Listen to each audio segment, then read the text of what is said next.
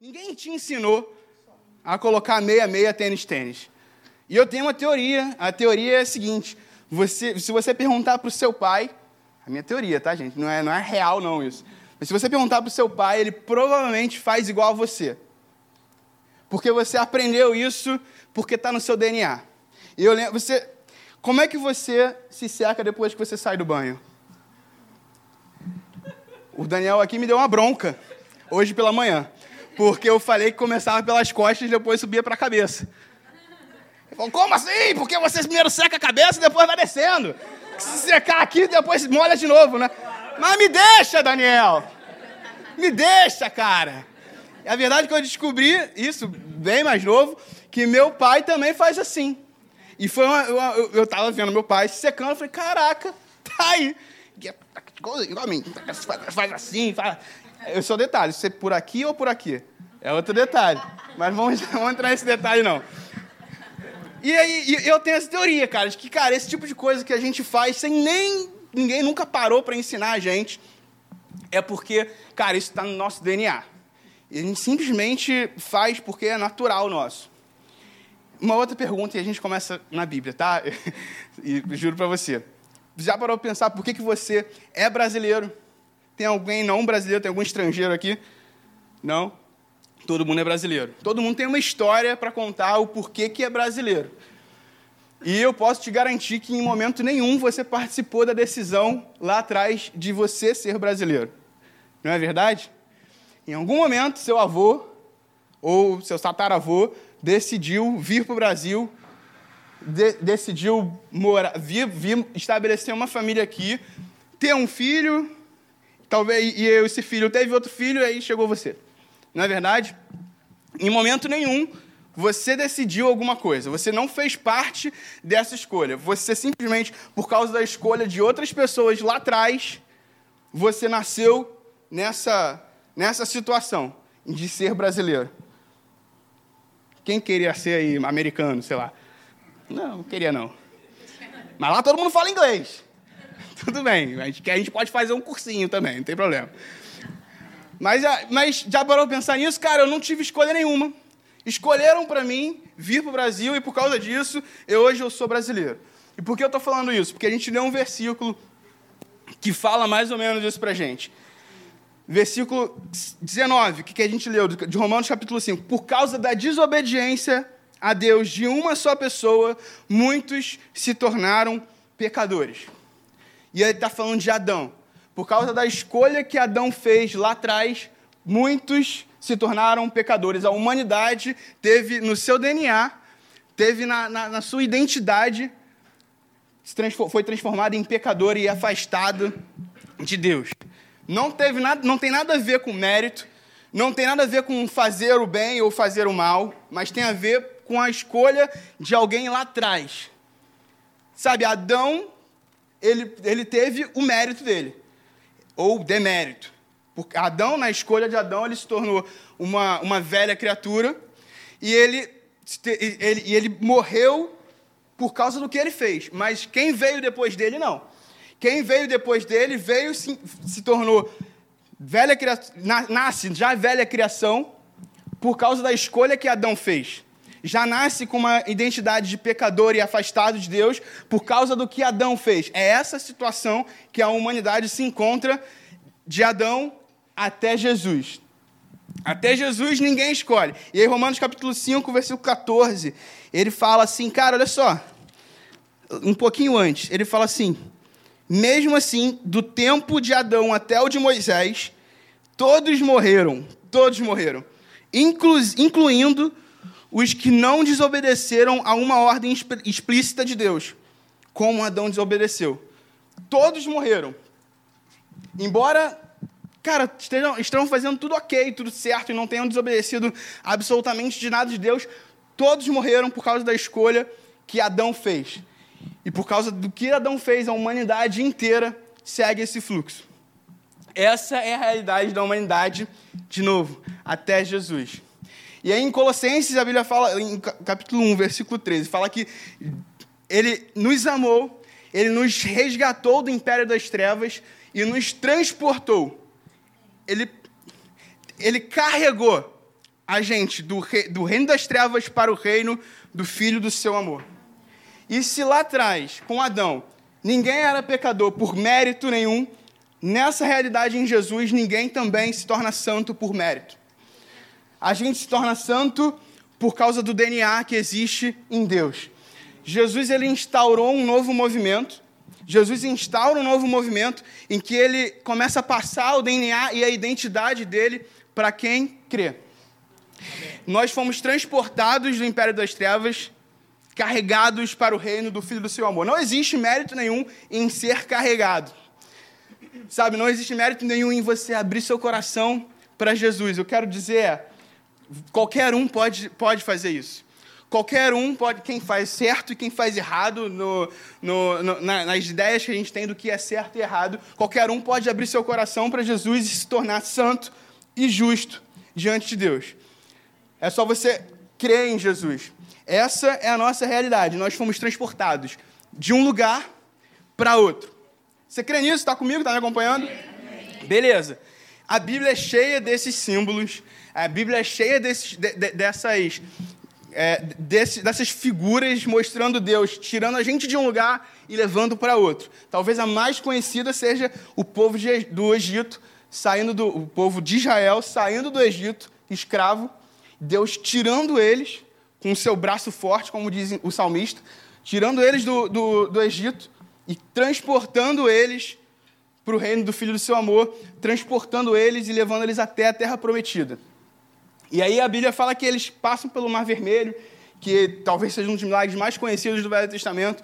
O Mar Vermelho se abre, o Mar Vermelho aponta para o sangue de Jesus, que é o mesmo, o mesmo sangue de Jesus que traz a vitória para o povo de Israel, é o mesmo sangue que derrota os nossos inimigos, é o mesmo sangue que destrói o, o, o povo que escravizava o povo de Israel. E eles, e eles estão agora nesse lugar. E aí chega até o momento que, de Josué, capítulo 3. Antes de Josué tinha Moisés, Jesus, Deus levantou Moisés, Moisés morre. No último, no, último, no último capítulo de Deuteronômio, ele, Moisés morre e aí Jesus, Deus levanta Josué para assumir, porque, não sei se você sabe, Moisés ele não entra na terra prometida. Deus promete que o povo vai entrar, mas Moisés ele não entra, morre antes. E aí Josué ele assume a liderança para levar o povo para a terra prometida. E é nesse, nesse contexto que a gente está em Josué capítulo 3. Queria que, se você tiver com a sua Bíblia, se não tiver, eu vou ler, só pode ficar tranquilo. Josué capítulo 3. Beleza? Está me acompanhando? Sim. O povo, de, o povo de Israel já saiu do Egito. O povo de Israel já saiu da, da escravidão. E eles estão agora num lugar que, que o, o rio Jordão separa eles do, da terra prometida. O Rio Jordão trans, transbordando, a Bíblia diz que nesse, nesse período as margens estavam transbordando, e nesse período Deus levanta Josué para levar o povo até a terra prometida. Josué capítulo 3 diz assim: No dia seguinte, logo cedo, Josué e todos os israelitas partiram de Sitim e chegaram às margens do Jordão, onde acamparam antes de atravessar o rio. Três dias depois. Te diz alguma coisa? Beleza, guarda aí no bolso. Três dias depois, os oficiais percorreram o acampamento e deram a seguinte ordem ao povo: Quando virem a arca da aliança do Senhor, seu Deus, sendo carregada pelos sacerdotes levitas, saiam de suas posições e sigam a arca. Então, gole d'água?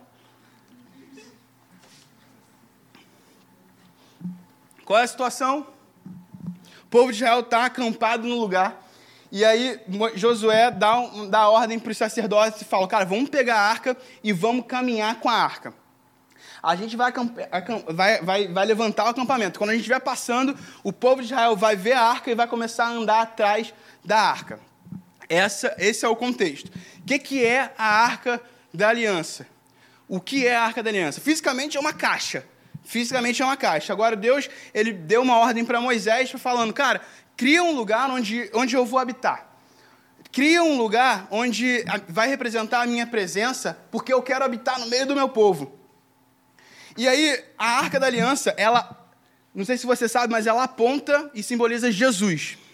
Eu vou, vou te, dar quatro motivos, tem milhares de motivos para a Arca da Aliança ser Jesus, tá? apontar para Jesus, mas a Arca da Aliança ela é, de, ela é feita de madeira pura, que chama madeira de acácia, 100% madeira, nada, madeira pura mesmo, nada além de madeira, e, e revestida de ouro.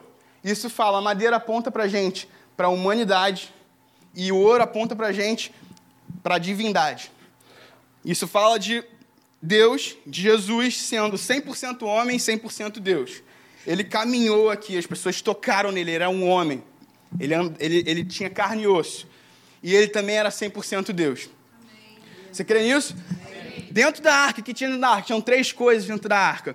Tinha a, a vara que, do, de Arão, que floresceu quando ele foi escolhido sacerdote. Tinha um, um, um maná, que era o, maná, o pão que desceu do céu.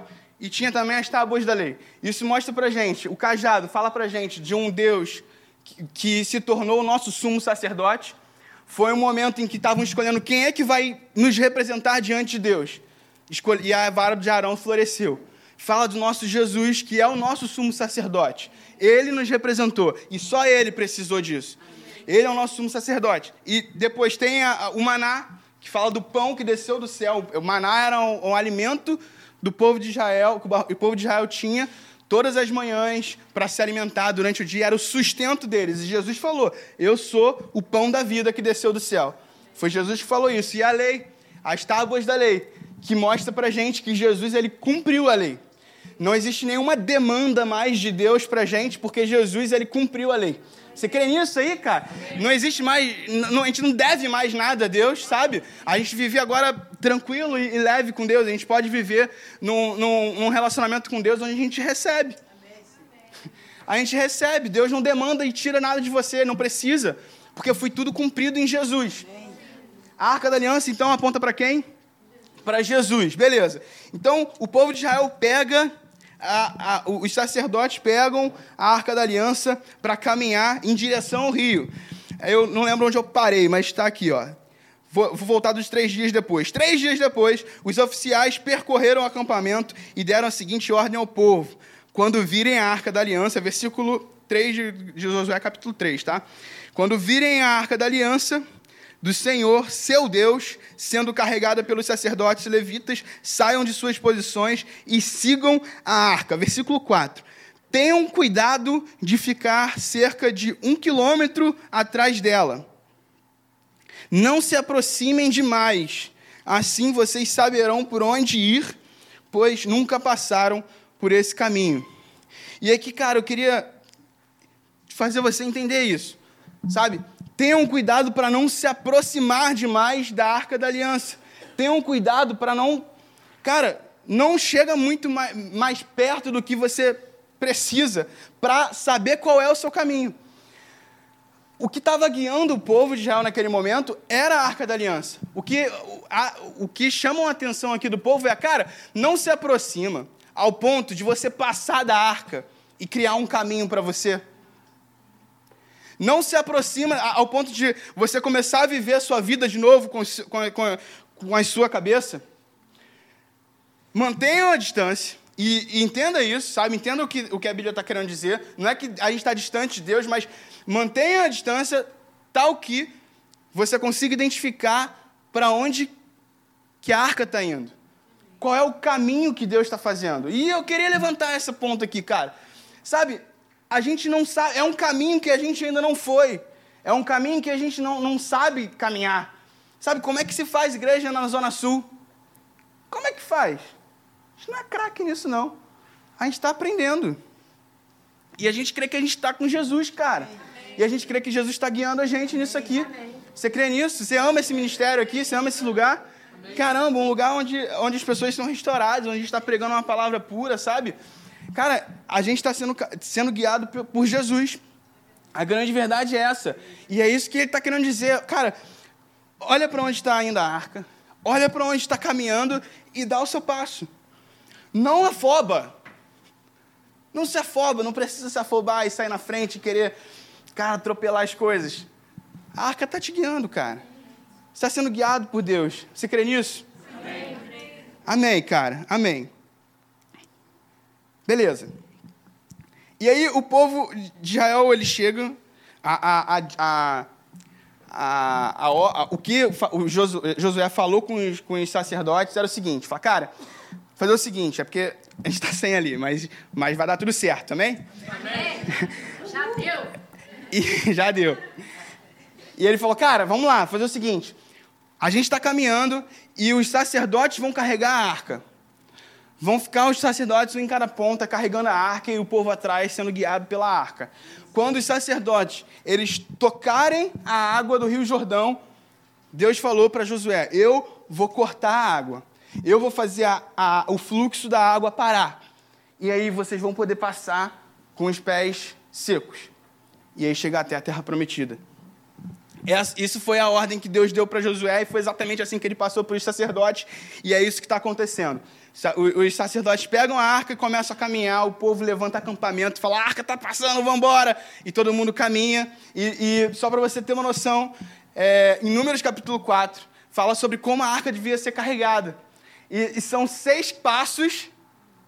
Eu não sabia, descobri isso ontem na pregação, a galera estava comigo. São seis passos e sacrifica um animal. Seis passos e sacrifica um animal. Essa é a maneira de se carregar. Imagina a paciência que deve ter. Faz sentido agora Josué ter falado aquilo. Cara, não sai na frente, não. Sabe, a gente não está apostando corrida com ninguém aqui, cara. Você crê nisso? A nova, a nova de Espanha não está apostando corrida com ninguém. A gente está vivendo, cara, passo a passo. Sabe, óbvio que não tem sacrifício aqui para a gente fazer, são seis passos. Mas entenda aí a, a ideia. Beleza? Você pegou? Beleza. E aí, os sacerdotes estão caminhando em direção ao rio. E aí, imagina comigo aqui, beleza? O rio está passando, transbordando tudo. E sacerdote era o quê? Sacerdote era uma pessoa também, gente. Ele tinha sentimentos. Então, imagina ali o, o, o sacerdote carregando, primeiro lá, o primeiro sacerdote, o cara que ia tocar na água. Cara, Deus falou que eu vou tocar na água e a água vai abrir. Ah, será que vai mesmo? Eu não sei, não sei o que, que se passou isso. Acho que passaria na minha. Beleza. Vamos lá. E a Bíblia fala que o, o sacerdote toca a água do Rio Jordão e não acontece nada.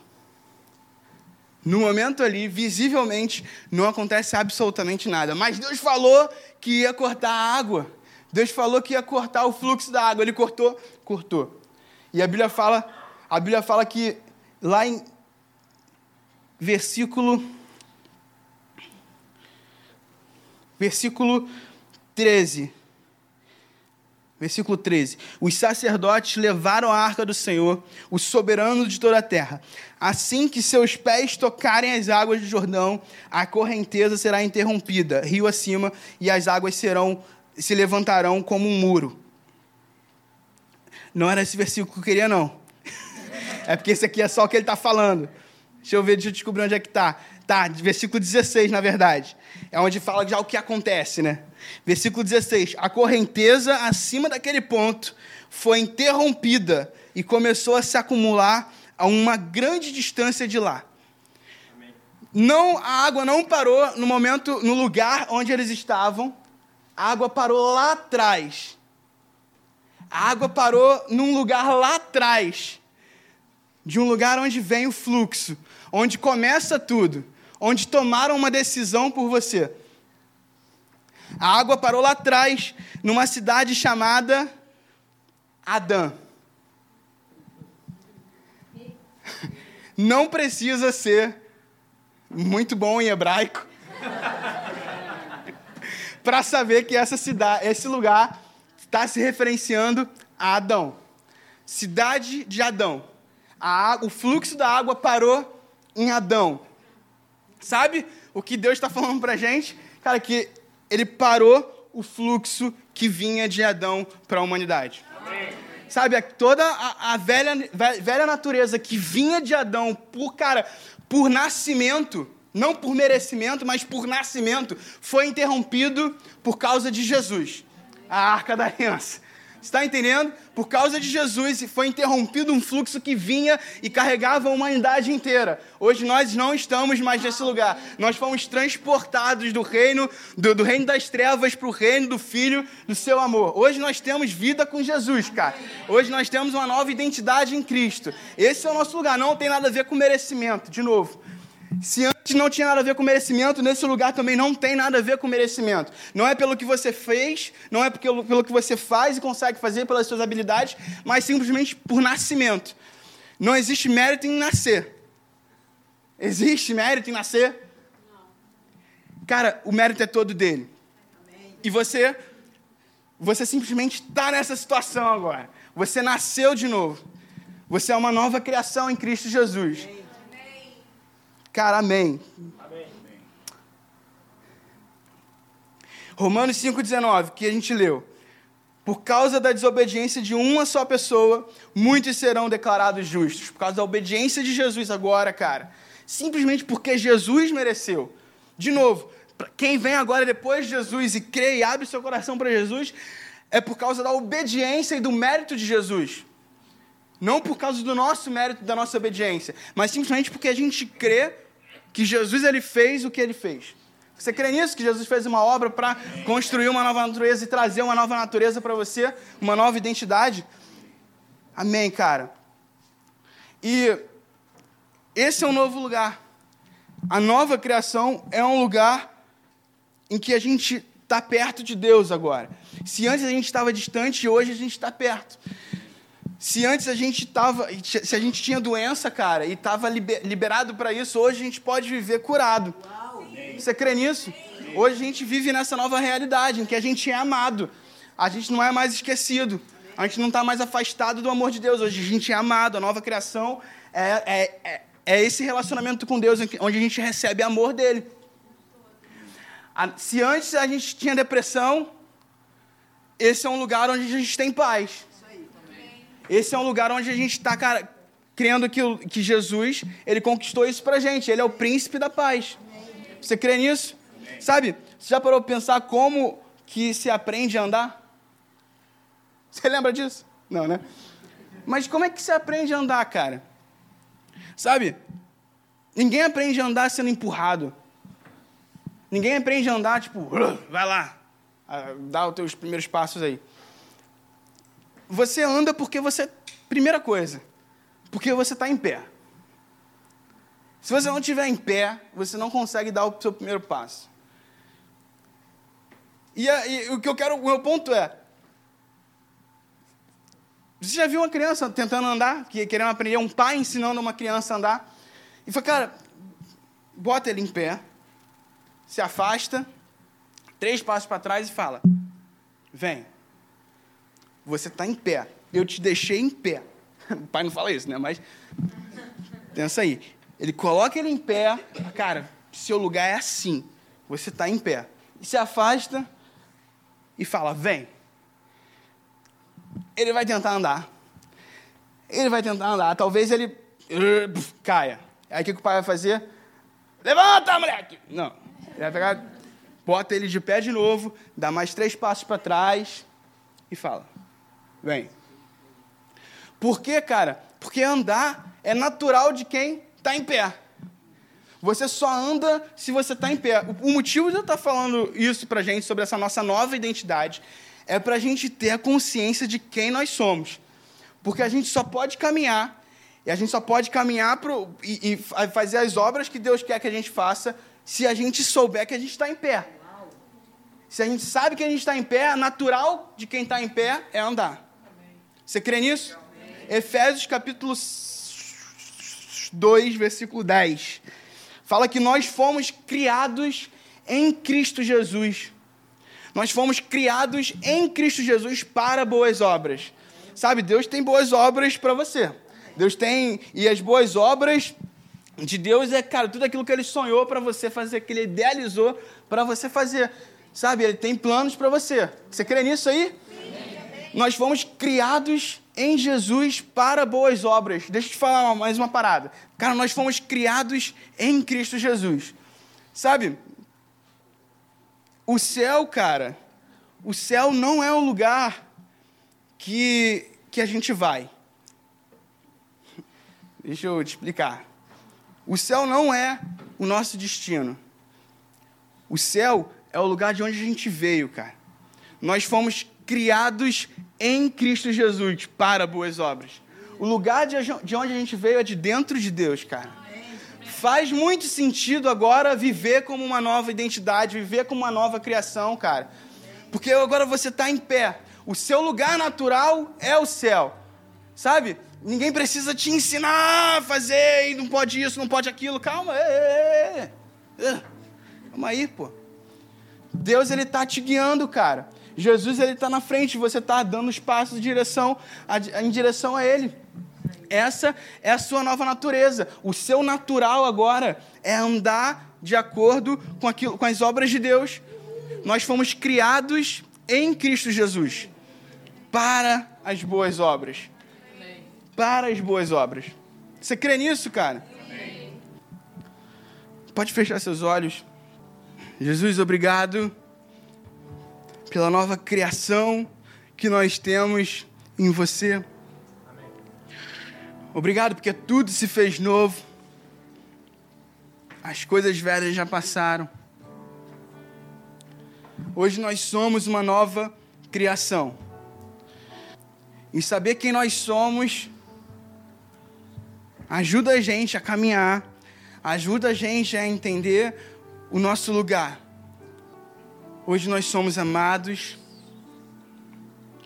Hoje nós, hoje nós temos paz com Deus. Hoje nós somos santos. Hoje nós somos justos por causa da obediência de Jesus. Sabe, cara, deixa isso entrar no seu coração, vai. Deixa isso entrar na sua mente. A Bíblia diz que hoje nós temos a mente de Cristo, cara. Deixa isso entrar no seu coração. Essa realidade de quem você é, de que você está nesse lugar que foi conquistado por Jesus. E ele te faz andar, ele te faz caminhar. Você pode ficar de pé.